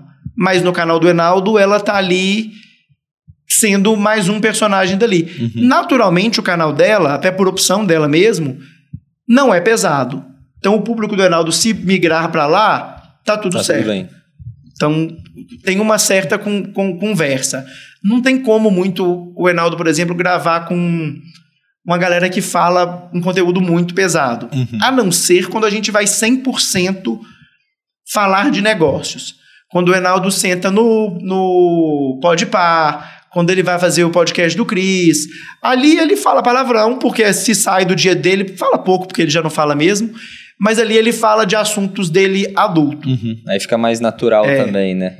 E quais são os maiores desafios que vocês encontram no dia a dia, que vocês enfrentam no dia a dia, em termos de negócio? Ó, esse lance do preconceito eu tenho muita dor de cabeça. De achar que, to, não só o do lance da idade, mas com o lance de eu acho, literalmente, eu acho que 98%, tô falando da minha família, 98% da minha família, que dirá meus amigos e conhecidos meus, não entende ainda o que eu faço. Isso que eu ia perguntar também. Não entende. Acha que é um bando de menino brincando na internet, não entende como aquilo é remunerado. Não, não sabe entende... que dá para ganhar muito dinheiro com Exato, isso, né? Tipo assim, sei lá, meus pais hoje sabem, minha mãe mais ou menos. É, não entende como é que é o ganho do AdSense, não entende como é o ganho de publicidade, não entende como é o ganho de. Agora começou a entender mais, porque para essa geração, quando você materializa o Enaldo num boneco da estrela, é, deu certo. Tipo, ele virou um boneco da estrela. É. Antes era a Xuxa, que era o boneco da estrela. Então, é, esse menino de fato tem. atinge números que eu. Uhum. que fogem da, da, da minha conta. Hoje ele frequenta o programa da Eliana, o programa do Celso Portioli. Aí eles param, é. Beleza, então agora acho que ele tem valor, né? Foi pra televisão. Tipo, elas só materializam quando sai daquela bolha. Elas não vão entender que aquela, aquela bolha por si só, o AdSense dele, as publicidades dele, já fazem ele muito grande. Uhum. Elas precisam ainda da TV ou do. Reinaldo falava direto, tipo assim. Ele tinha coisas gigantes que ele já tinha feito na internet, e collabs, e números gigantes de views. Mas a avó dele dava valor quando ele saiu no jornalzinho do Cidade Nova. É. Que ali tá impresso. Aí é diferente. Aí cê, quando ele virou capa da Toda Team, ah, beleza, agora, agora você tá, é. agora você tem mérito. Tá no mundo físico é. agora, né? Não tá Exato. mais na internet. Sendo que, sem desmerecer, mas você para pra pensar na monetização de um menino desse, infinitamente maior do que qualquer ator da Globo. Ator que eu falo, os de alto cargo é, mesmo, os, os de malhação nem se fala. É, e isso, pegando essa, esse gancho de, de AdSense e tudo mais, o AdSense é muito relevante na receita total ou hoje é pouco relevante? Muita gente fala do AdSense como algo pouco relevante porque são canais talvez voltados para um público adulto. Quando você tem um AdSense de um canal infantil, ele é muito relevante porque as crianças veem aquilo de forma repetida. O AdSense do Enaldo, o ganho dele para valer é de vídeos antigos. Só este ano, sou ruim com essa conta, porque existe toda uma equipe que cuida dessa parte de vídeo, mas acho que só este ano foram mais de mil vídeos. Uhum. Então, é muito vídeo retroativo que as crianças estão assistindo aquilo. A criança não tem uma necessidade de ver o novo, exceto é. a série do Zap que elas querem acompanhar de verdade. Elas querem ver entretenimento. Então, ela não tá igual eu, que aí ah, não vou assistir um podcast de três anos atrás, porque aquela informação tá velha. É. A informação da banheira de slime não fica velha, ela tá ali. Exato. Então, é relevante. Para um canal infantil, é, é relevante. E tanto em termos, ob, obviamente, em termos absolutos, é muito relevante pelo número de views que, que faz mensalmente, né? Exato. né? Mas em termos de, do, da empresa como um todo, é, contando publicidade, os brinquedos, filme, isso, aquilo. Eu acho que o AdSense do Enaldo hoje. Ok, que o dele é fora da curva. Quando uhum. as pessoas começam a falar de canal e usam ele como referência, eu até corrijo. O dele é muito fora da curva. Porque é muito grande, é muito vídeo, é muito view. Não tem como comparar e chegar ali muito fácil. Claro que as pessoas têm que ter aquilo como inspiração, mas é quase impossível um canal adulto chegar naqueles números. Uhum. É, então, o AdSense do Enaldo hoje, eu diria que representa 50% do mensal 50? dele. Então é bastante. É bem, é, é, é bem relevante. É bastante, porque assim, falando do nicho que eu conheço, que é o nicho de finanças também, né? Hoje a gente vai fechar 2021, até falei no último podcast com o Bruno, é, o AdSense vai ser menos de 50% já do, da receita total da empresa. Uhum. Isso porque a gente está no nicho muito bom, que a gente tem um CPM muito alto, porque as empresas quem está anunciando é banco, é corretor, uhum. é casa de análise que sabe que vai ter um retorno, então é, o CPM o, dele é baixo. O CAC, o CAC que elas podem gastar ali é muito maior. Uhum. Então, mesmo assim, a gente tem menos de 50% da receita, mas também são modelos de negócio diferentes, porque a gente vende, por exemplo, produtos de informação, uhum. que a gente não tem o custo lá para produzir um brinquedo, por exemplo. Exato. A gente faz o curso, vende e, de fato, grande parte daquilo ali, descontando o anúncio que a gente faz, acaba virando lucro. Então, por ter essa questão mais escalável, ser um público mais adulto, acho que acaba que impacta também, né? impacta. né? Até porque quem começa um canal no YouTube, muitas vezes tentando viver só de AdSense dependendo do nicho, não vai conseguir. Não vai. Mas assim, eu. O Reinaldo tem um canal antes de me conhecer, então é uma coisa que eu nem. Eu me envolvo na curadoria, mas é algo que eu nem me envolvo tanto. Este ano, acho que está sendo a minha primeira. Mentira. No final do ano passado eu tive uma experiência frustrada de canal, que era uma pessoa que a gente começou um canal uhum. do zero, mas que não levou a sério, a gente nem trabalha mais junto. Este ano está sendo a minha primeira experiência para valer com o canal. Minha sócia que cuida mais do que eu, mas é a primeira experiência fazendo uma gestão pesada de canal, que é o canal do amendoim. Uhum. Como o amendoim é um menino que ele não consegue monetizar muito em publi, a gente monetiza via o canal. E em três meses, o retorno tá relevante. Ok, que ele, ele até começa com o canal atingir um público infantil, porque as pessoas acham que ele fala com criança, mas na, no, no Instagram, quem assiste ele é o público da idade do público que assiste o Gustavo. Assistem ele como uma criança fofa e engraçada. Uhum. E não como crianças que se identificam. No canal, ele está sendo ele brincando. E ali está trazendo público, tanto é que já bateu 300 mil em dois meses. Ô, louco. É. é. É, muita coisa. Vídeo tudo acima de um milhão, o canal explodiu. Legal demais. E quais foram assim, os maiores aprendizados que você teve nessa jornada, desde que você começou a trabalhar com, com essa área, assim? Acho que um talvez seja esse lance de não julgar o conteúdo do outro, porque eu já fiz muito isso. De, nossa, o conteúdo fulano é, existe ainda, coisa que eu acho uma merda. E eu não consigo entender aquilo fazer sucesso. É problema meu, eu não tenho que é. entender. Eu não tenho que ir ali criticar. Então, isso é algo que, como eu vivo hoje em dia, eu, eu entendi na prática. Tem um caso aí que eu não consigo entender mesmo. Tipo, assim, eu fico olhando para falei, não tem jeito deste país consumir esse produto, mas tá aí consumindo. É, isso foi uma, uma, uma, uma coisa que eu aprendi. E a outra é entender todo este mercado como empresa, porque eu tive que aprender isso na marra. E muita gente não entende. Eu vivo isso o dia inteiro da galera não entender. elas só conseguem entender quando elas veem, sei lá, que o Enaldo tá numa casa gigante, que virou uma casa só de estúdio, que nem lá ele mora, e que tem tanta gente envolvida na produção, aí elas entendem que eu. Acho que esse foi o primeiro ano que o meu trabalho passou a ser entendido como trabalho. Uhum. E, e com o Enaldinho era pior. Porque, como era criança, existe mais preconceito. Como o Gustavo estourou e ele atinge a faixa etária dos meus amigos, as pessoas respeitam mais.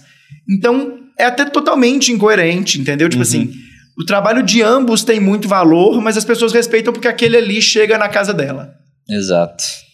Isso é muito interessante de, É muito de pensar. doido isso. E eu passei por isso também na hora que eu comecei a produzir conteúdo. É quando essa história que meu amigo mostrou o vídeo da, da pista gigante de Hot. Wheels, eu também julguei naquele momento. Claro. E logo depois eu comecei o meu canal e comecei a perceber, olha o tamanho do canal dele, olha o resultado que ele gera, o tanto de dinheiro que ele tá ganhando. É. E quem sou eu pra julgar? Exatamente. O público dele é uma criança. Então, às vezes eu tô fazendo um vídeo e alguém comenta do vídeo, eu vejo, não, tá, essa pessoa não é meu público, não vou me preocupar com esse comentário Exato, aqui. exato. Eu tenho que preocupar com quem eu realmente quero, quero É, Foca atingir. no seu, em quem que você vai atingir e pronto. Exemplo, Eu vejo o Gustavo, o Gustavo ainda lida muito com, com hate. E, e- e ele se incomoda com isso ainda. Hoje melhorou, mas no começo ele se incomodava muito. Falei, "Ô, se você não desvincular disso, você não vai ser feliz, não tem jeito. E o Gustavo, é muito louco isso. Por ele mexer num mercado agroboy, tem uma galera muito conservadora. Mas ele é um agroboy totalmente desconstruído. Uhum. Ele pinta o cabelo, ele tem tatuagem, ele tem. Ele é um menino moderno, ele. Enfim. Então ele também traz uma, essa galera desconstruída para ele. Então, por exemplo, é, ele tem a direita a favor dele, ele tem a esquerda a favor dele. Qualquer atitude que essas que esses extremos julguem ser errado já enche o saco dele. Coisas que são ridículas, tipo, sei lá, o, o Gustavo é amigo do Rodolfo no Big Brother e torcia por ele. Putz, homofóbico. Gente, o menino não tem nada a Ah, ver com isso. Ele tá a torcendo no amigo dele. Ou, por exemplo, quando ele foi. Teve um caso na Folha de São Paulo, uma entrevista de um, de um agroboy também do sul de Minas, que se intitula um agrogay. Ele tem a vida de um agroboy e ele é homossexual e mora com o marido dele e que a inspiração dele era o Gustavo. E ele postou isso na Folha, saiu na Folha de São Paulo, a matéria enorme, e o Gustavo postou. Ao mesmo tempo, eu tenho que lidar com um monte de comentário de agroboy é homem, hétero, branco e não tem outra. Entendeu? Tipo assim, Uhum. ele lida com os extremos o tempo inteiro. É muito chato você ter que ficar se policiando pra isso, porque qualquer coisa que você faz, as pessoas acham que é um posicionamento seu e não é. Exato. É complicado ter que até dar satisfação pra É, todo mundo na É internet. muito chato. É muito chato. Eu tento evitar falar de política Eu também, cortei. porque Antigamente eu, eu, eu me posicionava muito, eu parei totalmente, falei, não vou mexer com isso. é, você fica lá com sua e é opinião muito e chato não precisa colocar na também internet. A pressão que esses meninos sofrem hoje, de se existe a pressão de se você é direita ou se você é esquerda, beleza? E se você resolve que você não vai falar deste assunto porque você não se sente confortável ou porque seu público não tá nem aí pra isso, É o isentão. é isso aí. Ainda tem esse problema, tipo assim. Então, é, é chato. É, é bem chato. E um grande erro, assim, teve algum grande erro nessa, nessa trajetória? Ou um erro seu, ou um erro dos próprios meninos que impactou de alguma forma na imagem? Teve alguma polêmica, algum vídeo que repercutiu diferente do esperado? Tive. Não muitos, mas, mas teve. Tipo assim, é, existiu uma moda no YouTube de, sei lá, já teve vídeo do Enaldo criticando, porque ah, Enaldo tá usando muito elemento caro, as crianças não têm condições disso. As crianças não tinham condição de ter o café da manhã que a Xuxa tomava também não. E ela tomava todo dia no Uhum. ar. Então tem coisas que não tem jeito, é pelo entretenimento, não tem como eu fazer essa medição o tempo inteiro. É, e com o Matheus Paim, a gente entrou numa polêmica uma vez de desperdício de comida. Teve com ovo e teve com banana. Então, tipo. Ok, existiu de fato. No, no do ovo, o ovo já estava estragado e tudo, não- nem, nem devia ter sido um caso, mas O da banana acabou existindo. Uhum. E depois ele se redimiu e fez as doações e tudo, mas exis- existiu ali um momento de desperdício, mas que era um menino de 18 anos, imaturo, fazendo aquilo ali pelo entretenimento e sem pensar no que, que aquilo ia gerar. Acabou que virou notícia de Instagram de fofoca, de Globo.com, mas deu tudo certo, graças a Deus. Faz parte também. É, Todo mundo Nada erra. gigante assim, é, Uhum. todo mundo erra. Todo mundo erra, faz parte. E planos para os próximos anos, assim, é lançamento de novos produtos, diversificação de fonte de receita, o que, que vocês estão pensando de fazer? Ó, ano que vem a gente volta com o show do Enaldo, que vai ser num formato diferente, vai ser maior. A gente ia ter saído com a turnê na pandemia, mas motivos óbvios, estava inteira vendida, só em casa gigante, mas aí agora a gente vai refazer e vai voltar a turnê dele. É uma trabalheira que aí viaja todo final de semana e tal, vai ter a, a, a tour da Europa, e já fechou Portugal, vai fazer um monte de coisa lá, porque em Portugal ele é gigante, nem eu tinha noção disso, mas proporcionalmente é maior do que aqui, Uhum. se você parar para fazer a análise. Que Então a gente doideira. volta com essa turnê. Ele lança três filmes de streaming, um pro, pro cinema. Aí a gente continua com o lançamento de brinquedo, de produto. O Gustavo deve lançar um livro focado nesse lance de saúde mental, mas de uma forma bem humorada, de um- uma Uhum. forma leve. E é isso. Os projetos vão surgindo assim, a gente vai, vai acompanhando. Não tem, a gente tenta criar um plano, mas nunca tem muito jeito. Sempre É. vai emendando uma coisa em cima A da plane- outra, vai pandemia destruiu surgindo, meus né? planos todos, aí a gente teve que reinventar. Aí foi dois anos de novas experiências. Inclusive, como que a pandemia impactou os negócios, Ou, assim, o No canal? começo, foi um susto. Tipo, caiu a primeira leva de jobs todas, foi relocando coisa. Em views foi bom. A galera ficou em casa, acabou que refletiu de uma forma legal. Por exemplo, o Enaldo passou a ter mais tempo. Foi aí que ele criou o gancho de vai ser três vídeos por dia, porque eu em Uhum. casa, minha demanda de viagem diminuiu, eu consigo produzir. Beleza, isso foi ali nos seis, quatro, cinco primeiros meses. Depois, ou a demanda de publicidade ficou muito gigante. Esse ano nem se fala, mas ficou muito gigante. Então, detesto ter que falar isso, né? Mas neste financeiramente a pandemia me ajudou. Sim, pra quem tinha um negócio na internet, ajudou. né? Ajudou, foi bom, foi bom. Os meninos cresceram, sei lá, o Gustavo explodiu todo na pandemia. É, é até muito louco, porque agora que as coisas começam a flexibilizar, eu não consigo andar com o Gustavo no aeroporto. Porque a, a- a- o pessoal voltou pra rua, então Uhum. ele tá vendo esse boom de fama dele agora. É, eu acho que, assim, deve ter sido complicado, porque ele estourou, tava lá gigante, mas não saía de casa, então é. ele não teve esse esse processo Não de acostumando. exato. Vai eu ser aquele baque. tava citando pra você que eu via o Enaldo gravar na porta da minha casa. O dia que ele foi lá, eu descobri que ele era meu vizinho de porta. Tipo, ele morava no prédio em frente ao meu, a avó e a tia moram no meu prédio. Foi total coincidência. Mas eu via este movimento desde o início de fã na porta do meu prédio, porque ele gravava muito no meu prédio. Então foi gradativo. Minhas idas com o Enaldo ao aeroporto vêm de cinco anos. Então a gente vi- sentia isso aumentando. Com o Gustavo, não. Foi tipo, bum, vamos para o aeroporto. Ele tira Uhum. foto com a vendedora do Subway ao comissário de bordo. Ele entra no voo cheio, a gente entra por último, por preguiça, e o voo inteiro faz run, tchê, tchê, tchê. É, é literalmente, o Gustavo é legal. o tempo inteiro. É bem doido. E ele anda de chapéu, né? Facilita. É, facilita identificar. Não, legal demais. E agora queria pedir uma dica de livro pra você, porque a gente sempre traz aqui convidado que fala de investimento, Agora você me ferrou, financeiro. porque é a coisa mais feia que eu tenho que assumir. Eu leio zero. Zero. Eu não sei dar nenhuma dica de livro. Talvez eu não tenha lido nem direito na minha na escola, naqueles livros que eu era obrigado, eu li o resumo. É muito feio assumir isso, mas eu não tenho costume, nem série que eu gosto, eu tô conseguindo assistir. Então, um, um filme, alguma coisa assim. Tá. Vou dar uma dica de evento, na verdade, que eu acho que Maravilha. tem mais a ver. Pra Maravilha. galera que vive nesse mercado nosso aí.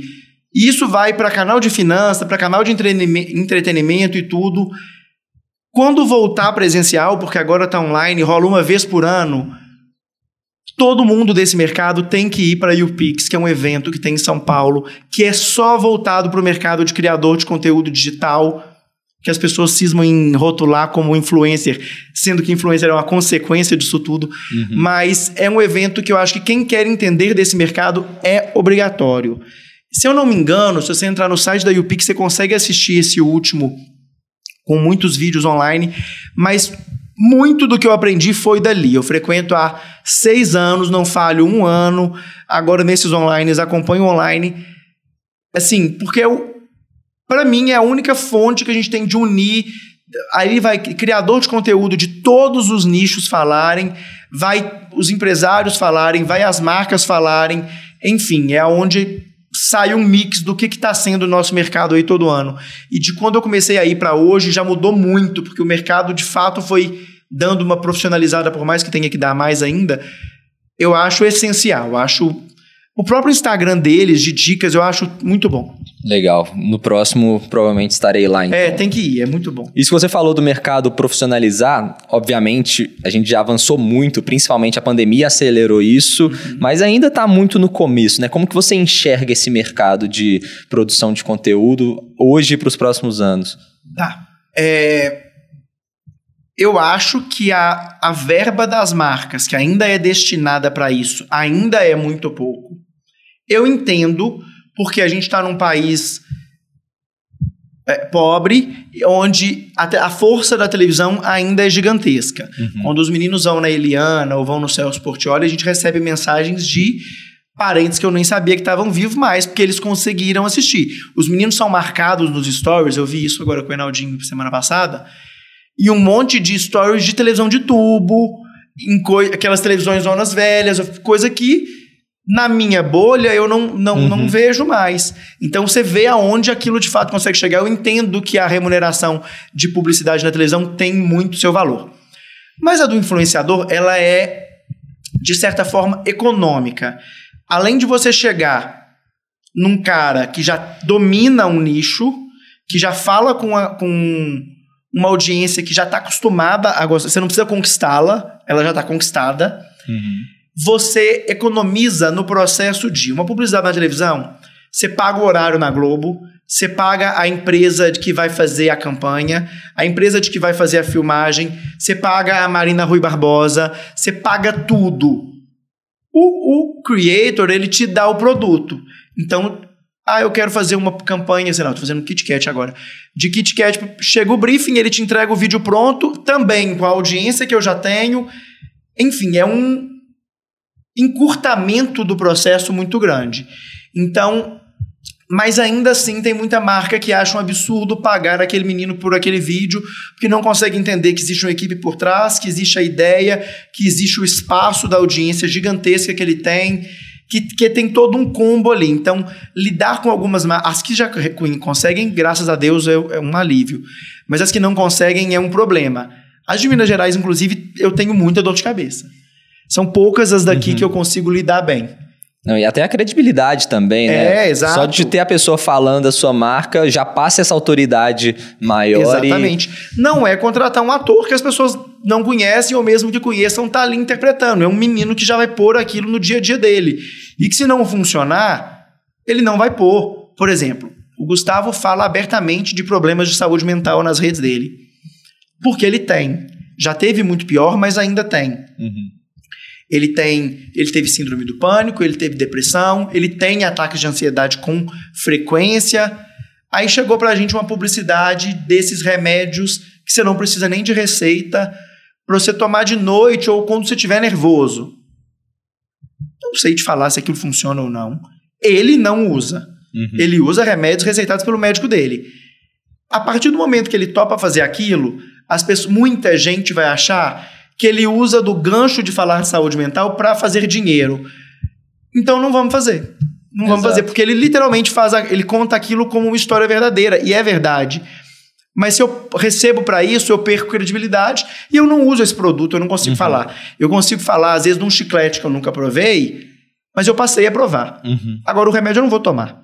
E é justamente isso. Uma coisa é um chiclete, é um Kit Kat. É, é uma coisa que Beleza, o Kit Kat pode fazer mal, é açúcar e tudo mais, mas não é um remédio não, que a pessoa tá tomando. eu experimentei e eu uso. Então, se faz mal ou não faz, eu tô falando verdade aqui, Sim. eu uso. Sei lá, álcool faz mal, todo mundo sabe, as pessoas anunciam álcool. Para mim é coerente se ela faz uso daquilo. Uhum. Ou, sei lá, você vê no caso da Ivete mesmo, que é um case gigante. Ivete faz publicidade da Nova Skin. E ela fala abertamente que ela não bebe. Mas ela faz a publicidade da nova skin num contexto do carnaval. Aquilo tá no bloco dela, aquilo tá numa publi vendendo o carnaval. Uhum. Ali ela não precisa consumir, ela tá É. vendendo que no universo de carnaval dela se consome aquilo. É e toda aí a tá- tá experiência, tudo né? É. Não é só o ato de beber Exato. lá. Agora, quando eu sou um influenciador, eu preciso falar da minha vida, eu tenho que consumir aquilo, não tem jeito. É, senão você vê lá a pessoa só. Eu vejo muito isso, por exemplo. Ah, olha esse celular novo aqui da Samsung. Na hora que você vai ver, ela tá postando uma foto no espelho assim com o iPhone. Eu já passei por isso. Então. Passei exatamente por essa situação.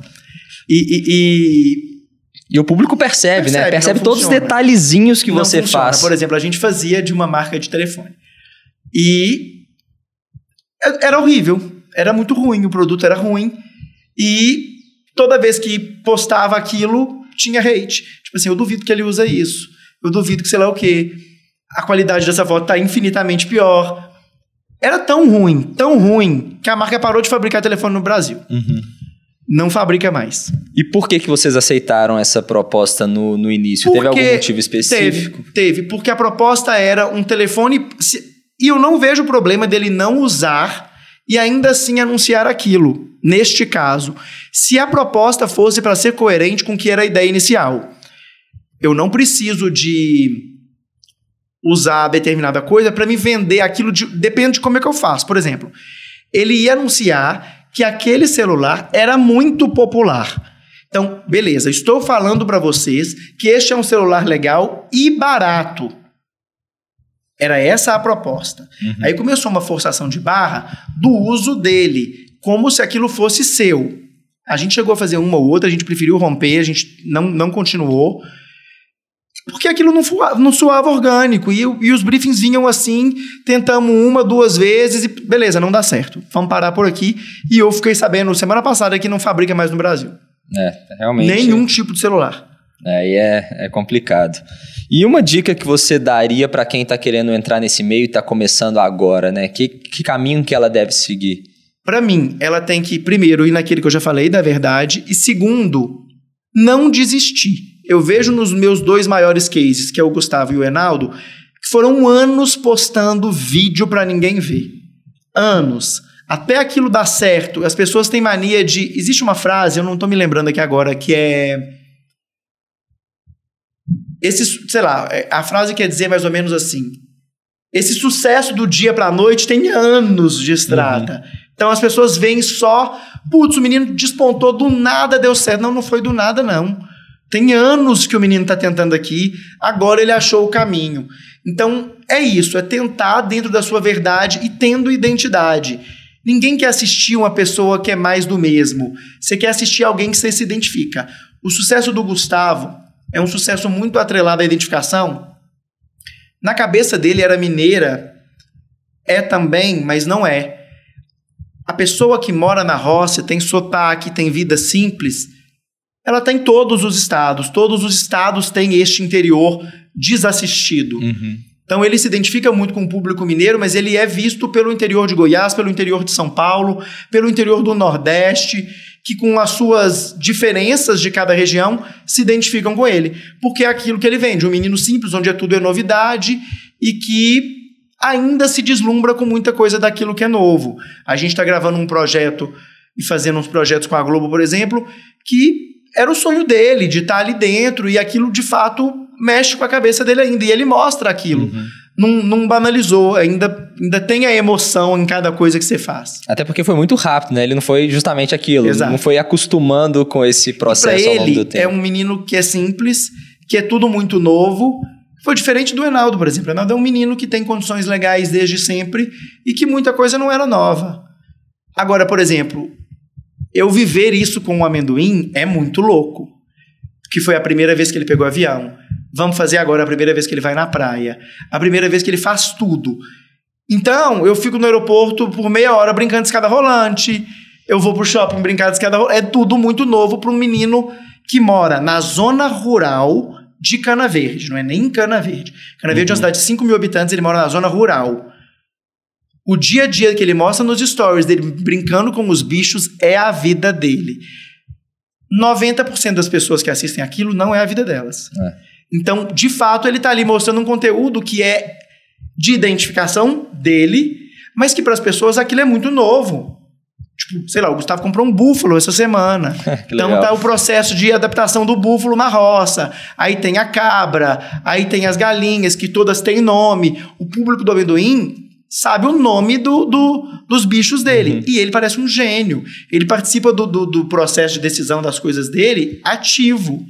Tipo, ele decide tudo. É, é muito Que doido. legal. É um gêniozinho também, né? Eu sou apaixonado por ele. Não, isso é muito legal. E você comentou que você não está muito envolvido na criação de conteúdo, começou a entrar um pouquinho, mas você acha que deveria ter um foco inicialmente, assim, ou em Instagram ou em, em YouTube? É, como que você enxerga Precisa isso? desse foco, até porque não adianta. Sei lá, as pessoas acham que você vai criar. Tá na moda dos shorts, do vídeo curto agora, né? Aí tem o shorts, tem o TikTok, tem o Reels e tem esses quai, esses negócios aí. Não adianta você querer achar que o mesmo vídeo vai funcionar para as três, e não vai. O TikTok ele é de trend, o, o- o Instagram ele é muito de vida real, de identificação. O YouTube, por exemplo, eu vejo os shorts do Enaldo, são muitos vídeos que ele já faz, só que de uma versão muito curta. Então você precisa entender cada plataforma e o que, que é a sua audiência em cada plataforma para você conseguir crescer ali num caminho. Sei lá, se o seu é dancinha, se o seu é. Enfim. Tá aí. Eu prefiro um conteúdo que passe verdade o tempo Uhum. inteiro do que um conteúdo mais. Mais cru, tipo, sei lá, sem dancinha. Você não se identifica com a pessoa que tá dançando. Você só vai ali copiar aquela dança. Uhum. E por isso que aqueles views crescem muito. Mas dá certo, né? Cada um faz o que quiser. É. E essa questão de focar em algumas das plataformas no começo, porque quem está começando, está começando com a câmera do celular ali no quarto de casa e às vezes não tem, tá, tá fazendo paralela ao trabalho dela, tá Uhum, estudando uhum. e não tem tempo de fazer três vídeos É, por não- dia igual o Enaldinho faz. Então acaba que não tem como. Eu passei por isso também, né? No começo eu não conseguia ter uma produção de conteúdo, até hoje é um pouco complicado no Instagram. E como o YouTube é o que eu tinha dominado o algoritmo, dava para passar um conteúdo mais aprofundado, que no Instagram ninguém vai ver um vídeo de 10 minutos. Não vai. Então o foco no YouTube, principalmente pro meu nicho, fazia mais sentido começar focando no YouTube e depois migrar esse público pro Instagram. O Enaldo é top. é, Eu vejo isso. Eu tenho esses dois casos. O Enaldo é total assim. O foco dele é no YouTube. O resto é quando dá. Tem dado agora com a equipe e o TikTok ele tem levado bem a sério. Quem quer crescer rápido, o TikTok é muito melhor. Aquilo dá, uma, dá uma viralizada de uma forma muito mais. chega nas pessoas mais fácil. Já o Gustavo, ele foca no Instagram e já tentou umas três vezes voltar com esse canal dele. Ele não vai parar o dia dele para gravar um vídeo longo. Mas isso vai muito do conteúdo. Por exemplo, o Enaldo é um personagem que grava conteúdo. Ele consegue fazer uma gaveta que as pessoas ainda vão consumir aquele conteúdo. O Gustavo mostra o dia dele. Ele mostrar aquilo num vídeo que vai sair depois de uma semana perde fôlego. Uhum. Então ele tem que estar. ele é um criador de conteúdo dos stories, é do dia, ele acorda fazendo. Então vai muito do que, que você vê, o que, que você quer fazer. Você consegue fazer algo que vai continuar tendo um prazo de vida depois? Então no YouTube pode ser legal. Mas é só do dia, então tem que ser uma rede mais rápida. Para mim é muito por aí. Não, perfeito. E a gente já está caminhando para o final aqui também, já deu acho que uma hora e meia de papo Eu quase, falei. né? Mas foi sensacional. Eu queria te fazer uma pergunta. Obviamente, você está num canal de finanças, de investimento. Você investe seu dinheiro? Olha, eu vou ser sincero, eu sou uma pessoa totalmente fora deste mercado financeiro, totalmente fora de qualquer burocracia de contrato, eu já não leio, mas vamos lá, eu estou com a minha empresa vai fazer sete anos. As pessoas têm uma visão de empresa muito errada, às vezes, como se aquilo fosse muito fácil de acontecer. Eu confesso que eu passei a ganhar dinheiro há dois, três anos. Então, eu tenho este dinheiro investido, graças ao meu pai, porque eu entendo zero. Mas este é o primeiro ano que eu parei para pensar, tipo assim, eu preciso tomar uma decisão para valer disso. Eu vejo o Enaldinho, o Enaldinho tem investimento e faz isso de uma forma muito legal. Ele passou a entender e gosta disso. Eu não gosto. Mas eu preciso tomar vergonha na minha cara e começar. Porque eu acho que eu ainda estou muito perdido nisso. Eu preciso tirar um tempo para entender disso. Eu tenho amigos neste mercado que já tentaram me ajudar e eu não tenho tempo. Mas é uma coisa que eu preciso. Inclusive, vou te ligar, te pedindo dica. Pode ligar e a gente, a gente resolve esse problema aí. Tô porque investir é fundamental para Fundamental. qualquer um, né? Todo mundo liga, lida com dinheiro, então é melhor você começar hoje de pouquinho em pouquinho, que seja Exato. com 50 reais e chegar lá na sua aposentadoria com um patrimônio, sei lá, de que seja 200 mil reais, porque isso dá, quando a gente começa novo e vai fazendo isso ao longo do tempo, dá Exato. para juntar uma graninha boa, e isso já daria um salário mínimo líquido de imposto de Eu, renda. eu, eu, por exemplo, este ano eu vou fazer a minha retirada de final de ano. E que vai ser a maior de que eu já fiz, porque, ok, foi crescendo. E foram muitos projetos e tal, tal, tal. Eu literalmente preciso entender o que, é que eu vou fazer com esse dinheiro, porque eu quero investir e fazer esse dinheiro me render. Uhum. E eu não sei o que fazer. Não, sensacional. E assim, hoje a gente tem um foco muito em educação aqui no canal, educação Uhum. financeira, é, cursos e tudo mais, mas estou estudando para estruturar um modelo de consultoria também, então depois a gente, a gente Irei. bate esse papo Irei. que, e resolve, vai ser um prazer, vou fazer questão. e resolve esse problema, porque realmente, quanto antes começar, já tentaram melhor. conversar comigo sobre esse mercado, mas veio uma galera muito chata, porque é um mercado seu, que até me corrige se eu tiver errado. Que, não, que, que você não tem, inclusive. Mas que existe uma prepotência de muita gente, então tem muita gente chata nesse mercado. Eu já conheci muita gente legal, mas é um mercado que as pessoas que eu tive um contato mais próximo, várias eu que saí correndo. Você diz não influenciadores, né? Pessoas que trabalham de fato no mercado financeiro. Algumas, inclusive, como influenciador. Isso aí eu nunca também. tive, nunca tive nenhum problema, não.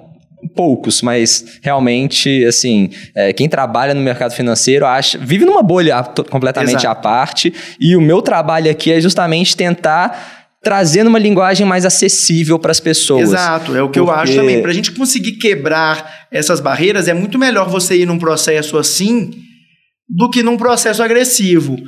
E aí, por exemplo, sei lá, tem um menino que já veio conversar comigo sobre isso e que me chama para evento e um monte de coisa. Assim, é tão chato que não dá, assim, não, não consigo ter. Se eu tiver que sentar com você para você falar do meu dinheiro, tá doido, não quero sentar com você nem para falar de com papo de bar.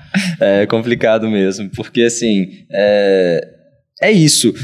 O melhor nem sempre vai ser o que mais vai crescer, ou o que mais vai de fato trazer resultado. Uhum. Porque a mesma a questão, é, aquela questão do McDonald's. É o melhor hambúrguer? Não é. Não é o melhor hambúrguer que existe, mas é o talvez o maior do mundo, é o que mais vende, porque tem a maior distribuição. E que tem uma. E que tem um, um- um- E aí junta tudo, né? E que tem um lance de uma publicidade que te envolve, não adianta. Você, Exato. você vai ali.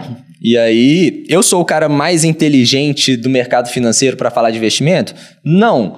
Mas tô caminhando aqui no canal, tá crescendo e tudo Exato. mais. O primo rico é o cara mais inteligente sobre mercado financeiro, o que mais entende de investimento? Provavelmente não. Provavelmente não. Tem muito gestor de fundo, muita gente foda que, de fato, provavelmente sabe muito mais do que quem está produzindo conteúdo. Só que de- não sabe comunicar com, a- Exato, com aquela exato. linguagem. Pra eu tenho um amigo meu, pessoal, que é um gênio. Um gênio. O menino é inteligente. A vida inteira ele tirou as melhores notas de sei lá o quê. Mas eu não sei. E, e tinha o sonho de ser professor, mas ele não consegue passar aquilo. Exato. Você é inteligente? Você é. Mas é, para você fazer aquilo, vai além daquilo. É o que eu falo. O, o Enaldo, por exemplo, o Gustavo, os meninos conseguem fazer aquilo porque eles se tornaram comunicadores natos. Tem um monte de agroboy da vida real. Mas ele conseguiu passar aquilo de uma forma bem-humorada e divertida? etc. Não conseguiu. Então, é isso. Tipo assim, não adianta. Ele até passa por isso, tipo assim. Putz, esse menino não é agroboy nada. É. Porque ele é muito desconstruído.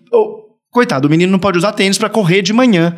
Juro, tem vezes que ele usa tênis pra correr no hotel e o povo fala, mas você tem que estar de bota. Cacete, eu preciso É. correr na esteira. Não tem jeito de correr de bota. É. E as pessoas começam Fica isso. esse extremo demais, né? É complicado. Exatamente. E só pra, só pra deixar claro também, que eu falei do Primo Rico e tem que tomar muito cuidado com tudo que a gente Exato. fala, né? É, o Primo Rico é um gênio também, sou super fã dele. É, construir o que, que ele construiu não é pra qualquer Primo um. Rico, o Enaldinho é doido pra ir lá no seu podcast. Ele me fala isso todos os dias e ele é fã. Aí, ó. Vamos ver se o primo estiver vendo Se isso estiver aí. vendo, tá aí, ó. Ex- ex- Excelente. Mas enfim, o primo, o que eu quis dizer é que provavelmente tem muita gente foda que não teve um crescimento igual o primo rico teve, mas assim, o primo é, é um gênio em todos É, os aspectos. eu vejo meus também. amigos que mexem com. que estão aí, eu até faço algumas muito esporádicas, porque eu tenho uma timidez para fazer palestra, mas é, eu vejo meus amigos que estão neste mercado de palestra. Não basta você ter uma empresa bem sucedida para você falar dos seus cases. Sei lá, eu vejo o Zé da Vals, agora da Carrep, que é muito meu amigo. A gente morou junto quando a gente morou na Disney, anos, aliás, meses ali, no tempo de pós-high school. Vejo o Israel da Melios. Eles conseguem fazer isso bem feito porque eles têm o dom da fala de fazer aquilo ali. Tem muita gente gigante igual eles nesse mercado? Tem mas que não consegue sentar ali e, e fala da empresa dele da melhor forma. Exatamente. Cara, e onde que a galera pode te encontrar? Pode me encontrar no meu Instagram, que tá lá, Pedro Gazola, que eu mostro mais a vida dos meninos e tudo que a gente faz de trabalho do que a minha própria vida. E é isso. Só lá mesmo que eu tô. Show de bola. Pedro, muito obrigado por esse papo aqui. Foi obrigado fenomenal. O papo rendeu demais. Gostei muito. Foi um prazer. Daqui um dia eu volto. Vai ter parte 2 então. E aí, lembra de deixar seu like aí embaixo, compartilha esse vídeo com quem você acha que pode ter interesse, manda lá no grupo da família, dos seus amigos e para alguém que tá querendo começar a produzir conteúdo também, que os bastidores... Faz o que eu vou fazer, que eu vou começar a assistir os outros vídeos aqui para aprender a investir. Exatamente. O recado tá dado pelo homem, então é isso aí, Pedro. Muito obrigado. Se você Obrigadão. gostou, toquinha Um abraço, aí. gente. Valeu, galera. Um grande abraço e bora enriquecer.